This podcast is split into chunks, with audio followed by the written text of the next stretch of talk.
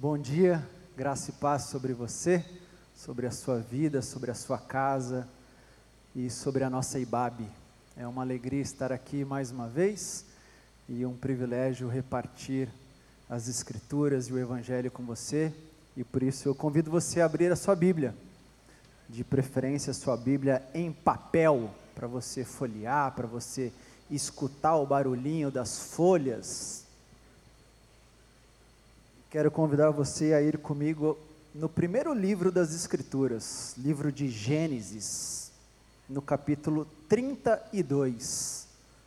Livro de Gênesis, capítulo 32. É muito fácil você chegar, é o primeiro livro da Bíblia, se você está com ela em papel, no capítulo 32, e eu quero ler com vocês os primeiros versículos e conversar e refletir através da história desse homem que me chama sempre muita atenção. Gênesis 32, a partir do versículo 1, onde na minha versão NVI, o texto nos diz assim: Jacó também seguiu o seu caminho, e anjos de Deus vieram ao encontro dele. Quando Jacó os avistou, disse: este é o exército de Deus, ou este é o acampamento de Deus, ou este é o campo de Deus. Por isso deu aquele lugar o nome de Manaim.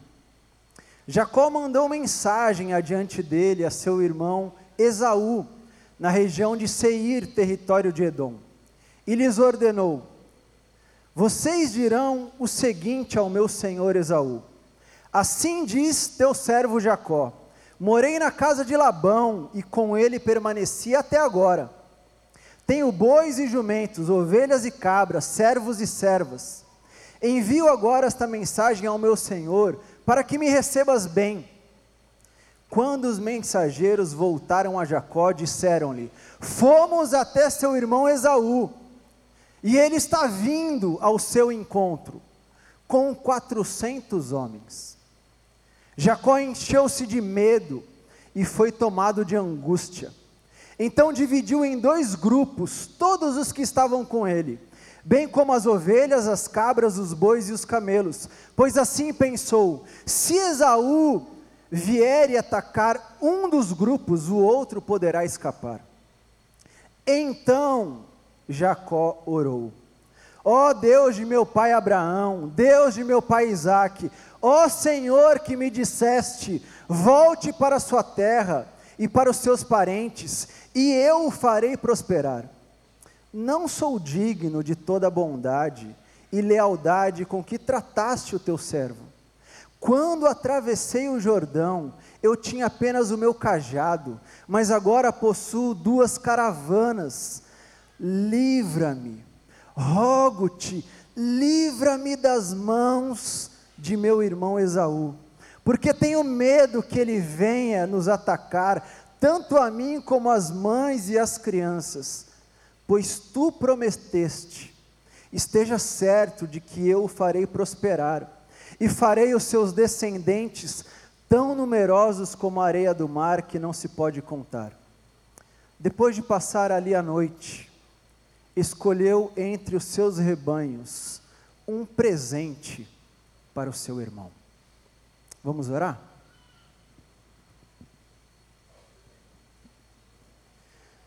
Pai, clamamos que o Senhor continue falando, que o Senhor continue agindo, que o Senhor continue abrindo os nossos olhos e os nossos braços para experimentar o Senhor nesta celebração que a Sua palavra continue viva dentro de nós.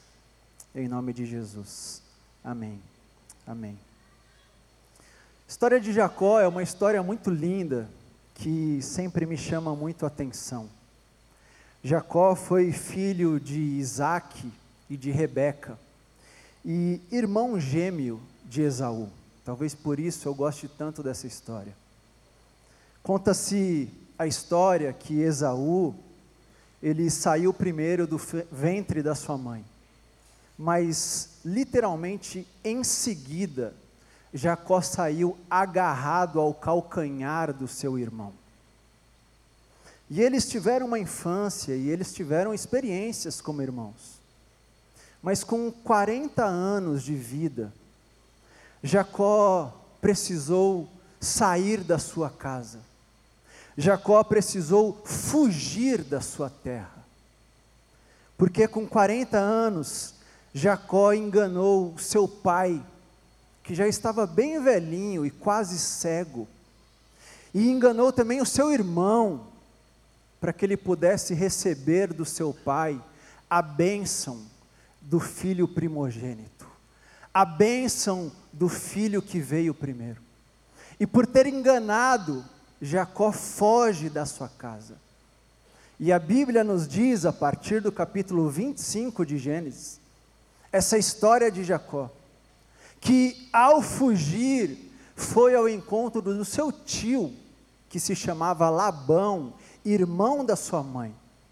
E ali na terra, na casa do seu tio, Jacó passou 20 anos. 14 anos ele usou para conseguir a mão das suas esposas, Lia e Raquel. E seis anos ele passou juntando seu rebanho, juntando sua riqueza. Mas depois de 20 anos, Jacó deseja voltar. Jacó não apenas deseja voltar, Deus manda Jacó voltar. Deus manda Jacó voltar à sua vida. E a história diz que Jacó, escutando Deus, ele junta o seu rebanho, as suas esposas, os seus filhos, e ele foge da casa do seu tio, da terra do seu tio. E depois de três dias em fuga, o seu tio Labão o encontra no caminho. E eles discutem, e eles conversam, até que Jacó tem uma ideia. Jacó pega uma pedra, coloca na frente deles, e cria um monumento, e chama a sua família, chama todas as pessoas que estavam com ele, para que cada um também colocasse uma pedra. E todos colocam uma pedra, e aquele monumento é chamado por eles de um montão de testemunhas.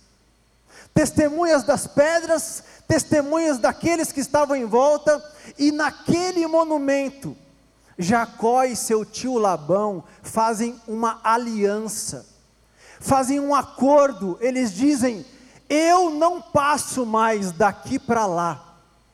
E eu, seu tio, não passo mais daqui para lá. Agora existe uma linha entre nós. Existe um monumento, um acordo, uma aliança que sempre irá nos lembrar que eu não passo porque ali é sua terra e você não passa porque aqui é sua terra. E assim que eles terminam essa aliança, Jacó segue viagem, que é o texto que nós lemos. Jacó segue o seu caminho. Eu sempre fico pensando que nós não estamos fugindo dos nossos familiares. Nós não estamos fugindo de terras mas parece que nós estamos tentando encontrar uma linha que não nos permita mais voltar à vida como ela era. Parece que nós estamos tentando encontrar uma linha e juntar testemunhas que nos lembrem, nós não podemos voltar aquilo. Nós não podemos viver novamente aquele tempo. Nós não podemos experimentar aquilo que chamávamos de vida. Estamos procurando onde está a linha. Onde está uma linha com testemunhas que nos digam: a partir daqui você não volta. Onde está a linha que nos diga é para o outro lado? E eu não estou falando de voltar para viver uma pandemia. Eu lembro que há poucas semanas, poucos meses, eu estava assistindo aquelas retrospectivas, e eu estava com os meus filhos no sofá. E enquanto passavam aquelas notícias, aquelas lembranças, uma das minhas filhas disse: Papai, a gente nunca mais vai ter que viver isso, né? A gente nunca mais vai ter que voltar para aquilo, né? E eu disse: Não, Bela, a pandemia está melhorando. Nós não precisamos mais usar máscaras na maioria dos lugares. Nós já saímos de casa. E ela me disse: Mas eu não estou falando da pandemia. Eu estou falando daquela vida que a gente vivia. Quem nós éramos, as prioridades que nos definiam, as escolhas de caminho que nós fazíamos, e que em algum momento, você e eu, nós percebemos, isso não é vida, não faz sentido viver desse jeito, não foi para isso que eu fui colocado aqui, e nós estamos tentando enxergar, Onde está essa linha que nos alerte para não voltarmos, para não pisarmos de novo, para não escolhermos aquele caminho? Mas nós sabemos que nós já estamos em um novo caminho, que nós já estamos vivendo, desfrutando de um novo tempo. E quando eu leio essa história, quando eu leio essa passagem, eu acho maravilhoso como Jacó escolheu viver em um novo tempo e seguir o seu caminho. Acho maravilhoso e acredito que Jacó aprendeu e nos ensina lições extraordinárias. Porque o texto diz que Jacó segue o seu caminho. E quase que imediatamente, ao pisar no novo, ao estar no novo, Jacó é encontrado. Jacó não encontra, Jacó é encontrado. Jacó estava saindo de uma terra hostil, mas estava entrando também em uma terra desconhecida e que ele acreditava que era hostil também. Ele saiu fugido do seu irmão. O seu irmão havia prometido que o mataria, e ele está voltando para encontrar o seu irmão. Mas ao pisar naquela terra, Jacó é encontrado por anjos de Deus. Anjos que alguns estudiosos afirmam que, na verdade, foi a forma que Deus escolheu de estar visível para Jacó. Foi a forma que Deus escolheu de permitir que Jacó pudesse ver, ver claramente Deus. E ao ver Deus, ao ver os anjos de Deus, Jacó diz: Eu estou no acampamento de Deus. Eu estou no campo de Deus. E é muito interessante pensar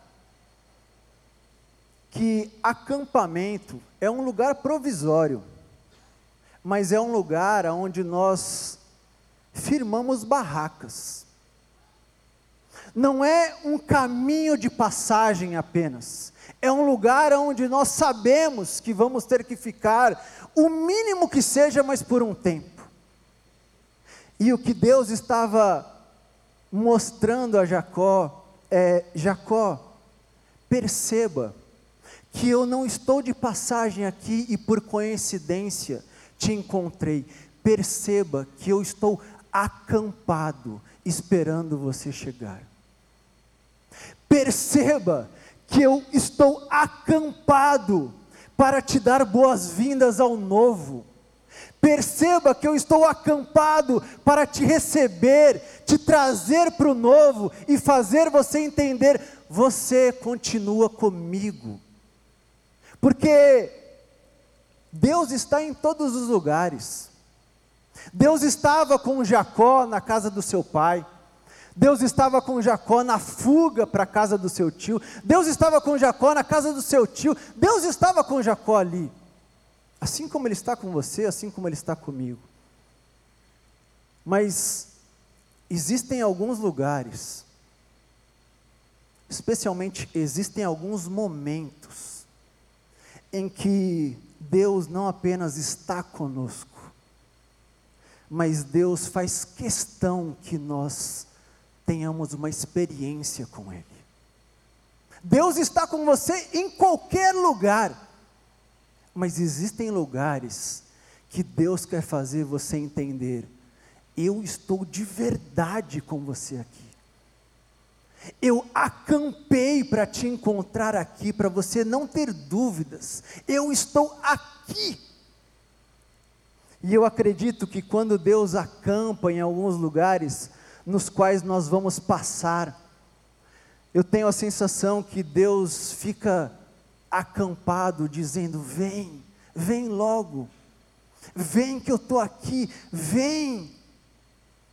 E Jacó teve essa experiência. Ele pisa e ele percebe que Deus estava ali, quase que chamando, quase que gritando: Venha, Jacó, saia desse lugar, venha pisar no novo. É como se Jacó já escutasse Deus falando através do profeta Isaías, quando no capítulo 55 ele diz aqueles que estavam sofrendo, aqueles que estavam sedentos, aqueles que estavam com sede de vida, e Deus diz: venham, venham, eu estou aqui com você, mas venham, venham beber a água, você não tem dinheiro, venha. É como se Jacó já soubesse que através de Jesus, Deus faria questão de chamar todas as pessoas ao seu encontro. Venha Zaqueu, venha Pedro, venham crianças, venham todos os que estão cansados e sobrecarregados, venha minha filha, venha meu filho. Eu vim ao encontro de vocês, mas venha você também ao meu encontro. Venha você também experimentar o que eu tenho para você. Venha me experimentar. É como se Jacó soubesse do que Tiago, irmão de Jesus, diria lá na sua carta, capítulo 4, versículo 8, quando ele diz: aproximem-se de Deus, e Ele se aproximará de vocês. Venham até Ele, porque Ele irá até vocês. Cheguem até Deus, porque Ele chegará até vocês. Jacó experimentou o encontro com o Deus que estava acampado para recebê-lo no novo. Acampado chamando, venha. Mas é maravilhoso perceber que Jacó não fica paralisado ao entrar no acampamento de Deus. Jacó não fica preso escolhendo permanecer apenas no campo de Deus. Jacó não sugere que façam barracas para que eles permaneçam ali o tempo todo, não. Jacó toma a atitude, Jacó age, Jacó esperança, e Jacó diz: Eu quero sinais do que eu vou encontrar nesse novo tempo. Eu quero sinais para entender o que esse novo tempo tem para mim. E ele manda os seus amigos, mensageiros, homens, vão ao encontro do meu irmão, Vão ao encontro e tragam sinais. Eu preciso entender o que vai acontecer neste novo tempo que eu entrei. E é muito engraçado, porque os homens de Jacó vão ao encontro do seu irmão. E eu imagino ele recebendo aqueles homens de volta. Homens que voltam e dizem: Jacó, Jacó, nós encontramos o seu irmão. E talvez aquilo tenha dado um alívio para ele, lembrando que Deus estava com ele, e ele começa a agradecer. Mas os homens continuam e dizem: Ele está vindo ao seu encontro. E Jacó, opa! E ele está com 400 homens. E Jacó começa a pensar: onde Deus me colocou? Aonde está Deus em meio a esses sinais? O que está acontecendo nesse lugar? E ele fica com medo, ele fica aflito, ele fica desesperado. Mas Jacó sabia que não existia outro caminho a não ser viver o novo. Jacó sabia que não existia opção a ele a não ser avançar para viver e viver de verdade o novo. Jacó sabia que atrás dele existia um monumento que o lembrava: daqui você não passa. Jacó sabia que não existia como viver em um passado, Jacó sabia que só tinha um novo para ele avançar. Ele não tinha outra opção a não ser avançar. É como aquela história de um exército que foi para a batalha, e esse exército tinha duas músicas que eram tocadas durante a batalha: a música de recuar e a música de avançar. E conta-se essa história que em meio a uma das guerras, aquele exército começa a sofrer, as, os soldados começam a ficar pelo chão, as tropas começam a trazer os soldados machucados, e eles começam a perceber o quanto eles estavam sendo derrotados. E ao perceber aquilo, o comandante do exército vira para o músico e diz: toque a música de recuar. Toque agora a música de recuar. Vamos, toque essa música. E aquele jovem músico, recebendo aquela ordem, começa a tocar, começa a tocar. E os soldados olham um para o outro, e eles dizem: nós estamos escutando a música de avançar. E um começa a animar o outro, e um começa a dar coragem para o outro, e eles começam a acreditar que não era necessário recuar, que era possível avançar, e eles vão e eles derrotam o outro exército. E ao terminar a batalha, aquele comandante vira para o seu músico e pergunta: de onde você tirou a ideia de tocar a música de avançar ao invés de recuar? Quem mandou você mudar a ordem que eu te dei? E aquele músico, com muito medo, vira para o comandante e diz: Senhor, eu não conhecia outra música a não ser de avançar.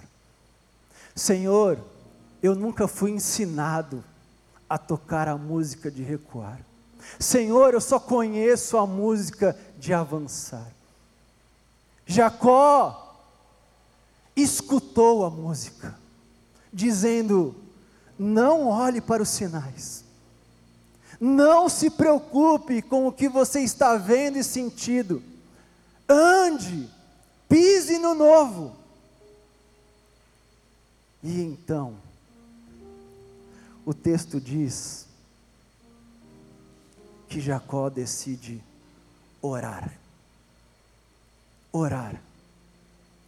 Jacó havia entendido que Deus estava com ele, que Deus estava o recepcionando ao novo. Jacó havia entendido que só era possível avançar Mas então ele vai orar. E a oração de Jacó é uma oração linda, onde ele diz: Senhor, eu não escolhi estar aqui. O Senhor me ordenou pisar neste novo. Senhor, eu sei os meus erros, os meus pecados. Senhor, eu reconheço a sua bondade, o seu amor, a sua fidelidade. Eu não mereço, mas eu reconheço inclusive a sua generosidade, que me fez entrar com um cajado e está me fazendo sair com uma caravana. Senhor, eu sei quem eu sou, mas eu sei também quem o Senhor é. E então Jacó ora dizendo: Senhor, livra-me livra-me do mal. Senhor, salva-me. Eu rogo ao Senhor. E eu acredito que a oração de Jacó, na verdade, poderia ser traduzida como: Senhor, chegou a hora do Senhor acampar em mim, porque eu não consigo mais avançar. Senhor, eu não quero que o Senhor me livre abrindo um caminho no futuro. Senhor, eu estou com medo de pisar agora. Livra-me então, Senhor. Vá comigo. Salva-me desse medo de viver o novo. Eu rogo ao Senhor, me livra do que eu estou sentindo. É a oração que Paulo nos ensina, lá em Filipenses capítulo 4, do versículo 4 ao 7, quando ele diz: entreguem todas as suas súplicas, todas as suas petições, tudo a Deus, porque perto está o Senhor. Entreguem, porque Ele está com você. E Paulo termina dizendo: e a paz de Deus, que ninguém consegue explicar, que excede todo o entendimento, guardará a mente e o coração de vocês. Jacó ora. Jacó vai dormir à noite com medo, em oração. E após orar, o texto diz que Jacó acorda e imediatamente diz: Eu preciso separar um presente para o meu irmão. Eu preciso separar, porque eu sei o encontro que nós vamos ter. Eu preciso separar, porque eu fui encontrado pela esperança. Eu preciso separar, porque eu sei quem vai comigo neste encontro. Eu não vou mais com medo de mãos vazias, eu vou com gratidão, com alegria, porque Deus está comigo. Eu preciso estar pronto para esse encontro. Eu quero ter um presente para o meu irmão. E esse texto termina no capítulo 33, que depois você pode ler na sua casa, dizendo que quando Jacó vê Esaú, quando Esaú vê Jacó, os dois correm, se abraçam, se beijam, choram um com o outro, choram a ponto de Jacó falar: Meu irmão, quando eu te vi, é como se eu tivesse visto Deus, a tua face trouxe o rosto de Deus, e Jacó percebe: Deus não ficou acampado naquele lugar. Deus está acampado em mim, porque cada encontro eu o vejo. Deus está acampado em mim, porque a cada abraço que eu dou, eu encontro Ele. Deus está acampado em mim, e eu quero estar pronto para qualquer encontro com um presente nas mãos. Porque Jacó descobre que o novo não é apenas um caminho para ser encontrado por Deus. Um novo não é apenas um caminho aonde nós nos lembramos que é necessário avançar. O novo não é apenas um caminho aonde nós temos que colocar o joelho no chão para orar. O novo também é um caminho para reconciliar a nossa vida e a nossa história. O novo é um caminho. O novo é um caminho para você voltar a encontrar aqueles que ficaram nesse passado que nós não precisamos trazer. O novo é um caminho para você apagar as cicatrizes que o caminho deixou em você. O novo é um caminho para você se libertar e viver com gratidão e com esperança. E minha irmã e meu irmão, eu não sei como você já tem vivido esse novo, mas eu confesso que cada vez mais os meus sinais me dão muito medo me dão quase um desespero. Mas eu oro para que Deus fale com você assim como Ele tem falado comigo, dizendo: confie, André, confie, minha filha, confie, meu filho, eu estou acampado esperando você. Liberte-se desse lugar e venha viver o novo, porque eu estou esperando, eu estou chamando, venha, venha. E que ao pisar, eu e você, que nós possamos lembrar, é avançar. Não existe outra música, é avançar. Não existe outra opção senão colocar os joelhos no chão. Não existe outra opção, porque o nosso caminho novo é um caminho de volta. Nós estamos voltando para casa. Assim como Jacó você está voltando para casa. Eu estou voltando para casa. E Deus está esperando cada um de nós, de braços abertos, dizendo: separe o presente, ouça a canção, avance. Separe o presente, coloque o joelho no chão, avance. Separe o presente, porque o novo chegou na sua vida, na minha vida, nas nossas vidas. Deus te abençoe. Amém.